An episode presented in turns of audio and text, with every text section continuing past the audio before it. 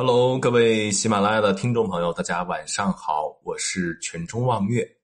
这一集我们讲一讲朱元璋大开杀戒，把开国将军剥皮杀死。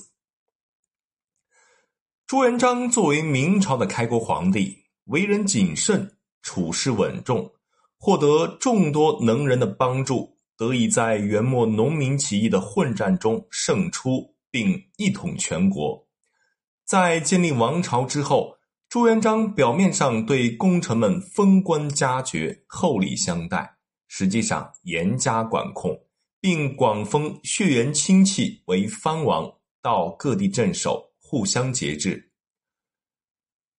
朱元璋所做的一切，就是为了让朱家王朝能够江山永续，所以他在儿子朱标十岁时便立为太子。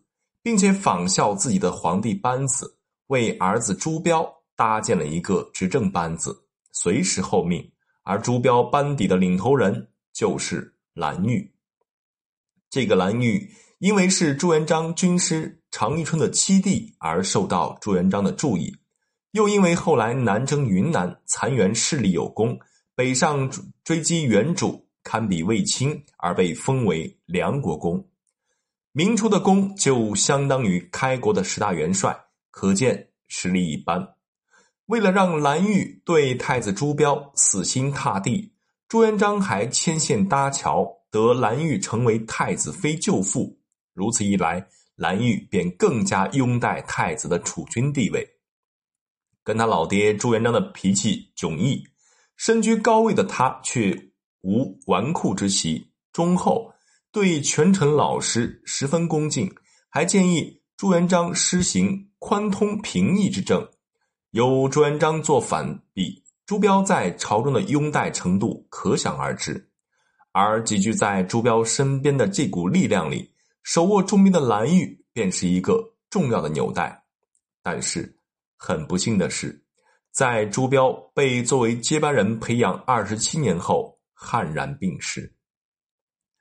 身心健康以及战略布局造成了重大摧残。早有布局的燕王朱棣行动了。一直以来，燕王为窃取储君之位，伪装忠厚老实，赢得父皇的赏识。在这时，燕王便极力挑唆朱元璋铲除其为太子组建的这个蓝玉集团。在朱标去世后，蓝玉集团已经成为了一股极其危险的异姓联盟。如不先发动人，朱家王朝大有不保之势。在太祖看来，自己已经日薄西山，实在不能为后人留下顽敌。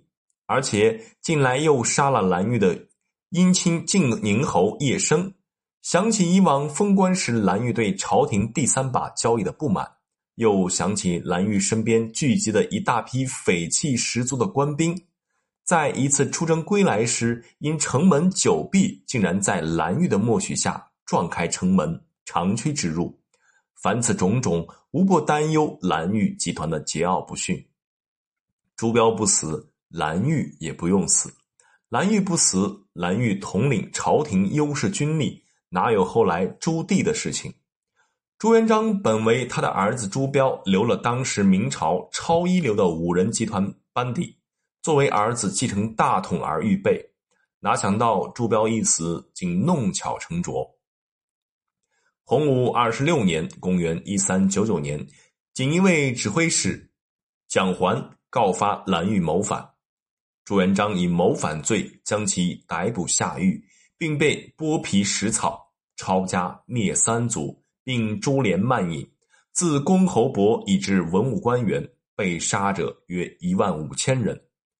蓝玉死之前受罪极大，所谓的剥皮食草，就是在他身体的后背被用刀剥开一个口子，然后注入水银，这样子水银所过之处就可以把肉和皮肤分开，然后刽子手再把身体里边的肉从皮里取出，留下人的皮囊，后面把稻草填进去就完成了。据历史记录，朱元璋把蓝玉的皮剥下来之后。送给蓝玉的女儿蜀王妃留念，很是凶残。